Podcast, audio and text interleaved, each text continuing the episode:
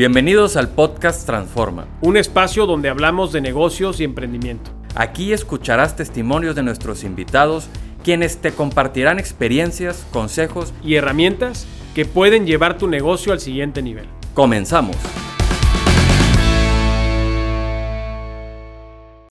Bienvenidos a un capítulo más del podcast Transforma. Hoy estamos muy contentos porque estamos grabando desde la Expo Pyme Monterrey 2022 y nos reencontramos con un buen amigo de la infancia, fíjense, años sin verlo, estudiamos juntos en la primaria. Andrés Díaz Bedoya, bienvenido. ¿Cómo estás? Qué gusto verte y saludarte. Igual no podíamos dejar la oportunidad de grabar un capítulo del podcast, va a ser muy interesante. No, 100%. Andrés es licenciado en Administración de Negocios Internacionales por Libero y después recibió una beca de la República Popular de China por medio de la Secretaría de Relaciones Exteriores para estudiar una maestría en Economía por la Universidad de Fudan en Shanghái, donde vivió por 10 años. Actualmente Andrés es jefe de la Oficina de Servicios para América Latina de Alibaba.com, donde se enfoca en dar apoyo a empresas de América Latina para exportar sus productos en más de 190 países a través de dicha plataforma. Además es fundador y director ejecutivo de Atomic 88, una aceleradora de negocios digitales que se enfoca en exportaciones B2B, gestionar las plataformas, entrenar al talento y capacitarlos para todo este proceso de, eh, de internacionalización y además coordinador nacional de la iniciativa Aldeas Digitales, que literalmente está cambiando el mundo en materia de capacitación, que ahorita nos vamos a tener que platicar sobre esa iniciativa, que justo de hecho, además de Spopime, te trae a Monterrey de visita, bienvenido. Exactamente, exactamente. Por eso estoy aquí. Bueno, vengo un poquito a la conferencia, vengo a platicar de lo que vamos a estar haciendo por acá. Estamos bien contentos, mil gracias. Oye, literalmente un cambio de vida radical haberte ido a China. Sí, por supuesto, por supuesto. A ver, yo, ¿cómo pasó esto? Yo me estaba graduando en la universidad, me fui, cuando estaba estudiando en la universidad, me fui a hacer un, un intercambio a Francia, me dio un infarto, me tuve que regresar a vivir a México. ¿Cómo, güey? ¿Cómo, cómo, cómo? Sí, sí, sí, estaba en Croacia viajando y, me dio un infarto en Croacia eh, a los 21 años. Y entonces eh, yo planeaba quedarme ya en Francia, yo me quería quedar a vivir allá. Y entonces me tuve que regresar a México a recuperar. Y regresando a México, me puse a chambear en ProMéxico. Sí, ProMéxico era, como, era como el, sueño de todos los estudiantes de negocios internacionales. Fui la segunda generación de negocios internacionales de Libero. Sí. Y cuando yo veía y pensaba en una empresa que, bueno, que era parte del gobierno, pero que hacía atracción de inversión extranjera directa, promoción de comercio, internacionalización de empresas mexicanas, era mi sueño. Empecé a trabajar ahí y, y ya estando ahí, pues, me seguía teniendo como esta espinita de que me tuve que regresar a México quería volver a salir, quería emprender, quería conocer más países. Y me tocaba traer inversión de automotriz y autopartes. Y tenía una empresa china. Entonces me tocó llevar a los chinos. Yo era lo más bajo en la cadena alimenticia ahí en ese entonces. Entonces me tocaba este, pues, llevarlos y meserearlos y así a los inversionistas. Atenderlos. Y con unos chinos me puse a platicar. Me entero que China había sacado 700 millones de personas de la pobreza de 1990 al 2010. Wow. Y yo decía, ¿por qué no estamos viendo eso? ¿Por qué no estamos intentando, eh, yendo a entender cómo lo hicieron y venir a replicarlo? Si los chinos nos copiaron el modelo de Maquila y se lo llevaron y lo mejoraron, ¿por qué nosotros no podemos ir a copiarles algo también? Entonces decidí aplicar para una beca a través de la Secretaría de Relaciones Exteriores. Una semana apliqué, hice el examen, entregué un proyecto. A la siguiente semana me dijeron, te lo llevaste, te vas a, a Shanghái en dos semanas. Wow. Y dije, ok. Me fui, llegué a China, este, vendí todo y dije, pues me voy a China, me fui boleto de ida, ¿eh? eh a pesar de que yo lo maestría, dije, no sé qué onda. Claro. Llego, me entero que me estrés en chino, entonces yo no hablaba chino, entonces me doy de baja y les digo, bueno, pues enséñenme chino. Entonces me, me puse a, dar clases de chino un año, aprendí chino en un año, el segundo estudié ya economía en chino y empecé una empresa. Y me quedé, conocí a mi esposa y pues un año se convirtieron en dos, dos se convirtieron en diez. No lo puedo creer. ¿Y hiciste una empresa en China en tu maestría? Y, sí, justo en, el año de maestría empecé una empresa en, Hong Kong en la que, justamente por lo que me pasó a mí, que yo llegué a, o sea, llegué pensando que mi maestría era en inglés y el primer día de clase, o sea, llego a registrarme y veo a todo el mundo hablando chino y me dicen, tu programa es en chino. Entonces empecé a ver que no era yo el único que había ido a China a un proyecto que no era lo que esperaba entonces empecé a conectarme con universidades extranjeras. Mi universidad francesa, en la que estudié eh, antes que me diera el parto, me dijeron, oye, estás en China, ya vimos, ayúdanos porfa a llevar estudiantes para allá.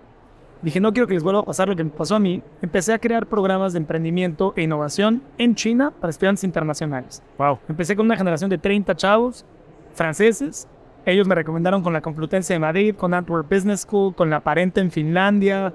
Y llegué a un punto en el que tenía alrededor de 300 estudiantes de 12 países diferentes cada semestre en Shanghái haciendo programas de innovación y emprendimiento. Yo creaba el contenido, eh, seleccionaba a los profesores y validábamos los créditos con sus universidades. Entonces, esa empresa, la verdad, estuvo padrísima. Después me metí al real estate porque yo les ponía departamentos a mis estudiantes. Claro, claro. Acabamos housing, todo ese rollo. Acabamos teniendo 179 departamentos en Shanghái. Y, y, esa empresa se la vendía al gobierno de China ocho años después. o sea, te vas a China a estudiar de rebote y terminas vendiéndole al gobierno chino una empresa. Sí, fui, o sea, pasé por todo. Fui bartender, fui mesero, fui modelo de manos, fui, o sea, fui Barney en fiestas. ¿Modelo de manos? Sí, claro, claro. creo. fui Barney en fiestas infantiles, fui daba, repartía periódicos en el metro, todo lo que te puedas imaginar que alguien puede hacer para hacer lana, todo lo hice mientras tenía la empresa y empezaba a crecer. No tuvimos sueldo los primeros tres años. Y, este, y ya, y, y, esa empresa se la vendía a, a, un oficial del gobierno del Partido Comunista. Y ese, ese personaje, tipazo, él era también el presidente de Alibaba Business. Okay. Y yo llevaba mucho tiempo ya trabajando con un grupo Alibaba, porque en mi maestría, la tesis de mi maestría, fue inserción de herramientas digitales en el proceso de eliminación de pobreza en países en desarrollo. Okay. O sea, justamente lo que te había dicho que yo quería ir a entender, cómo lo hicieron para sacar a tanta gente de la pobreza. Estaba ahí. Lo entendí a través de la, de la transformación digital. A través de cómo la, la, la, digitalización se llevó a cabo de una forma muy distinta como lo estábamos haciendo en México y en el resto del mundo. En México parece que a veces pensamos que la transformación digital tiene que empezar en la industria, el gobierno y la academia y que vamos a crear los mecanismos para que esta información permee la base de la pirámide y le llegue a los jóvenes, a los emprendedores, a los microempresarios, a las comunidades más vulnerables. El problema es que nunca hemos creado estos mecanismos. Si la información no permea. Y mientras México no tiene un problema de falta de tecnología, tiene una falta de adopción responsable de la tecnología. Que sea realmente abierta, colaborativa, contribuyente, responsable para todos los mexicanos. Eso es lo que no ha pasado. A diferencia de México, en China, la digitalización, las plataformas digitales, fueron aprovechadas como un mecanismo de, de, democratización de oportunidades, que todo mundo tenía, tuviera la oportunidad de acceder a modelos de emprendimiento, de autoempleo, de generación de riqueza, a partir del aprovechamiento de las plataformas digitales y la tecnología. Entonces, eso fue un poquito lo que estuve estudiando, esa fue mi tesis en la maestría. Y en el 2011 conocí a Jack Ma, el, el fundador del Grupo Alibaba vino a dar una conferencia a la universidad. Y yo pensé que iba a hablar de las maravillas de la transformación digital. Y a diferencia de esto, hablaba de los peligros de la transformación digital. De lo peligrosa que era cuando no era realmente incluyente, porque creaba brechas digitales que crean brechas de pobreza. Y que cada vez nos iba a costar más trabajo eliminar pobreza si no atacábamos el problema de inclusión en transformación digital. Entonces eso resonó muchísimo conmigo y empecé a trabajar con ellos en un programa que se llamaba Taobao Villages que es ahorita lo que me preguntaste hace rato de aldeas digitales. Con Taobao Villages lo que hacíamos era ubicábamos estas comunidades que se habían rezagado en su capacidad de utilizar tecnología para poder comercializar sus productos y trabajábamos con los gobiernos locales, con las empresas, con jóvenes y diagnosticábamos su nivel de madurez y les ayudábamos a implementar herramientas digitales. Creamos la primera aldea en el 2012 y del 2012 al 2022 se crearon 5.210 aldeas digitales. Cada una de ellas tenía que crear al menos 100 negocios digitales y se sacaron a más de 50 millones de personas de la pobreza. Desde el 2018 el Banco Mundial lo ha estudiado un mecanismo para eliminar pobreza en países en desarrollo. En el 2019 me vine a México a replicar. Wow. Oye, literalmente me quedo así como muy sorprendido, pero me gustaría que nos describieras un poco el proceso de cómo es eh, esta aldea digital? O sea, ¿cuál es el proceso de detección de áreas de oportunidad? A lo mejor identificas el tipo de tecnología que están utilizando o dejando de utilizar. O sea, eh, básicamente, ¿cómo haces ese proceso y cómo crees que pudiera adoptarse en México? Sí, realmente los elementos de la infraestructura que se necesita para poder operar en plataformas digitales son los mismos en todo el mundo. Entonces, por eso ahora podemos hacerlo en México. En México lo hemos hecho, el año pasado lo hice con Guanajuato, Puebla, Querétaro, Sonora, y ahora lo vamos a hacer con Monterrey. Estamos bien, bien contentos. Pero te cuento un poquito cómo funciona. A, veces cuando decimos aldeas, la gente piensa que nos vamos a ir al lugar más rural de México. Sí, allá arriba de la montaña. Por aldea me refiero a un lugar geográficamente definido que tiene una vocación comercial, una o varias vocaciones comerciales. Entonces, por ejemplo, en Guanajuato trabajamos con los artesanos de molcajetes en Comofort. Con, en Celaya trabajamos con la cajeta. En León trabajamos con el cuero y calzado. Sí. En Puebla trabajamos con el onix y el mármol en Tehuacán, con Chinahuapan, las esferas.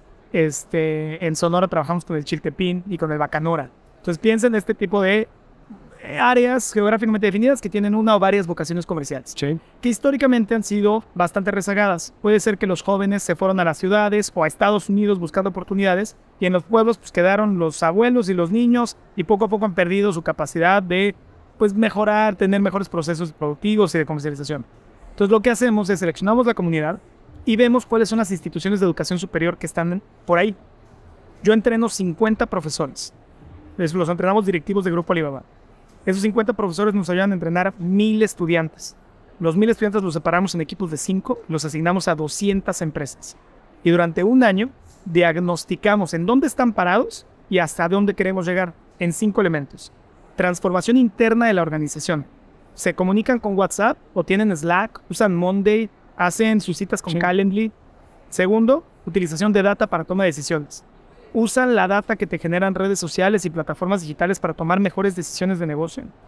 Después, logística, última milla. No importa que tengas un excelente producto si no sabes cómo el producto va a llegar a su comprador final. Entonces, ¿qué herramientas pueden implementar? Aquí en Monterrey tienen SkydropX, está 99 minutos, está Big Move.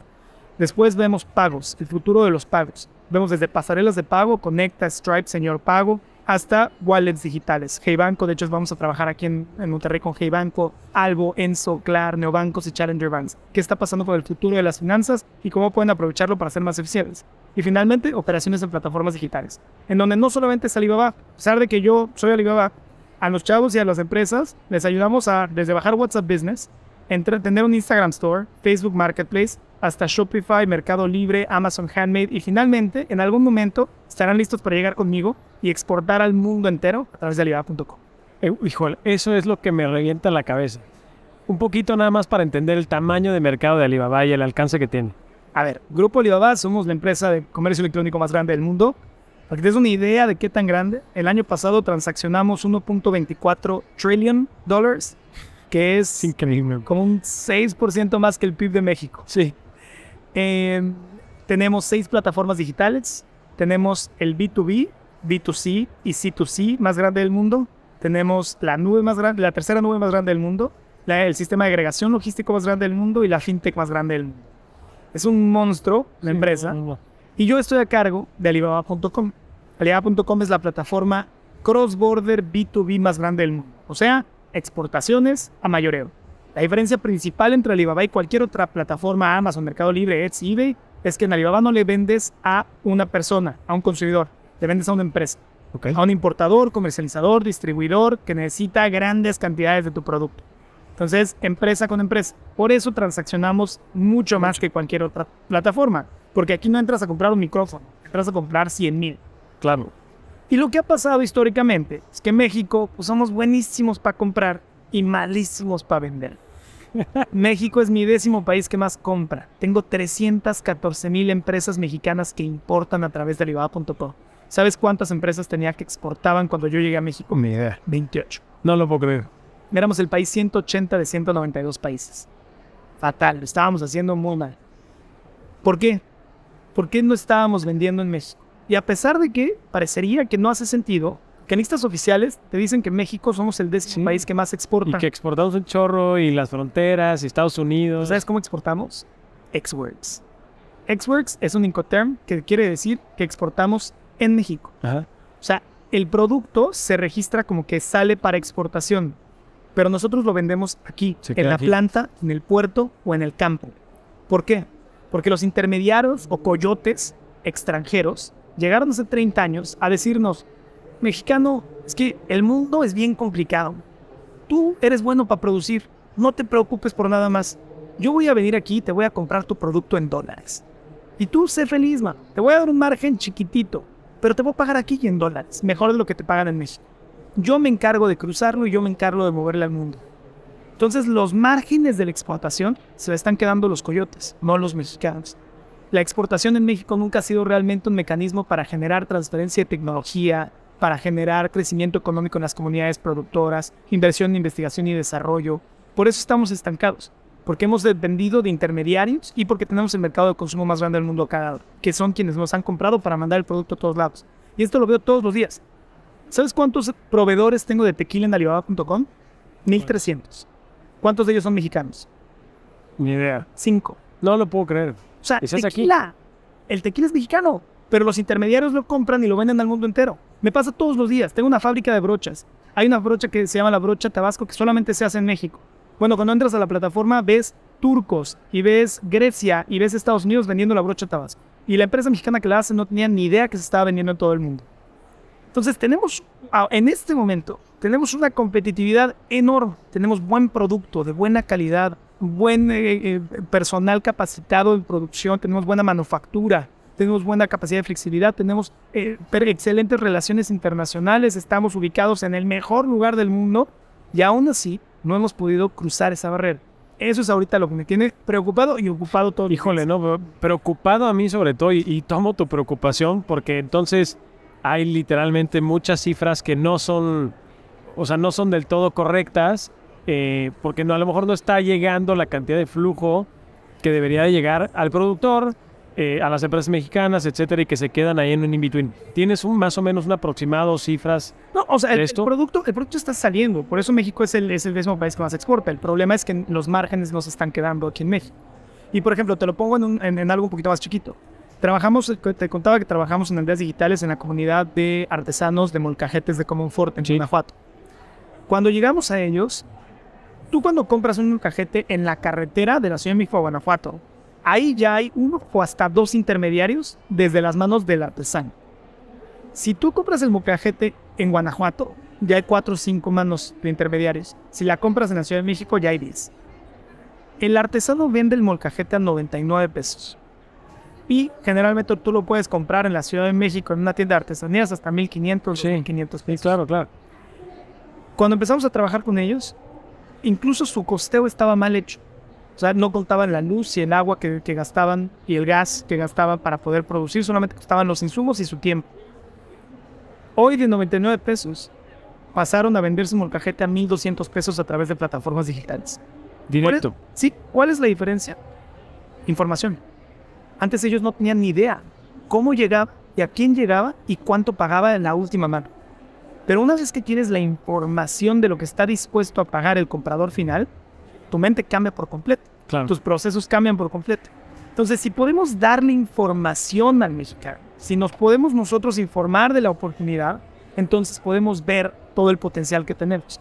Ese es ahorita lo más importante de lo que, lo que puede hacer las plataformas digitales. Porque si algo tengo yo, es data. Tengo 40 millones de empresas que se meten desde 192 países todos los días a mi plataforma a levantar más de 500 mil requisiciones públicas de cotización. O sea, empresas que están desesperadas diciendo, necesito 2 millones 500 mil camisetas de algodón. Sí, claro. Y que en México somos sumamente competitivos en fijío de punto, pero no sabemos que existen esos compradores porque no usamos plataformas digitales. Entonces, eso es lo que estamos intentando hacer ahorita, que las empresas estén preparadas para ser competitivas en este tipo de plataformas. Oye, si quisiéramos, las personas que están escuchando, acercarnos a este tipo de programas, ¿cuáles son los mecanismos para llegar a ellos? ¿Son los municipios? ¿Son los gobiernos locales? ¿Son ustedes en Alibaba? ¿Cuál es el mecanismo para llegar? La capacitación de aldeas digitales se hace en colaboración con las universidades y los municipios y los estados. Y si ya hay empresas que están listas para exportar, si ya quieren explorar el mercado global, entonces lleguen directamente con nosotros. Alibaba.com es la plataforma. Pero cuando yo llegué a México, me di cuenta que las empresas no estaban listas para competir en la plataforma. Si yo le hubiera dicho a las empresas mexicanas, ahí está Alibaba.com, esta es tu membresía, mucha suerte, que te vaya muy bien, no hubieran sabido ni montar su tienda, ni configurarla, ni contestar inquiries, mandar cotizaciones. Entonces abrimos Atomic 88 en México. Atomic 88 funciona como una aceleradora de transformación digital. Entonces nos metemos a la cocina con las empresas a profesionalizar y digitalizar su oferta exportable para que puedan ser competitivas. Y les ponemos un equipo que les ayuden a operar sus tiendas en plataformas, especialmente en navidad.com. Y, y, para poder llegar a Atomic 88, literalmente es abierto, webpage. Exactamente. Atomic88.com, mandas un mensaje, te va a hablar un ejecutivo de cuenta, te va, va, a intentar entender cuál es tu producto, te vamos a hacer un análisis de viabilidad y competitividad gratis. Vamos a revisar qué productos compran, qué productos venden, qué empresas son las que están vendiéndolo, de qué países son los más competitivos, para que sepas si vale la pena entrarle o no. Y después te hacemos un plan para poder ayudar. Wow. Estoy yo 100% convencido y con muchas historias de emprendimiento exitosas, empresas grandes que dan el salto verdaderamente en el proceso de internacionalización. O sea, cuando te quedas local, casi siempre tu modelo de escalabilidad está muy limitado. Y este puede ser una gran salida para muchos microempresarios, pequeños o medianos empresarios que están buscando posibilidades o que probablemente nos están escuchando y ni sabían que se puede claro. internacionalizar su producto y aquí encontramos un camino, una vía. ¿Qué falta para que la gente conozca más esto, Andrés? Porque pues, es que hay un problema de desinformación severo, güey. Sí, la mayoría de la gente piensa en Alibaba y lo primero que me dicen es, ustedes son del Amazon de México, ¿no? Es muy diferente. Amazon es una plataforma B2C que vendes a consumidor final. Sí. No somos competencia, de hecho somos complementarios y trabajamos en proyectos a veces complementarios. Eh, no, yo, yo, creo que ahorita lo que, lo que falta es justamente eh, te voy a decir qué pasa. Para poder participar en nuestras plataformas, tienes que haber digitalizado internamente tu organización.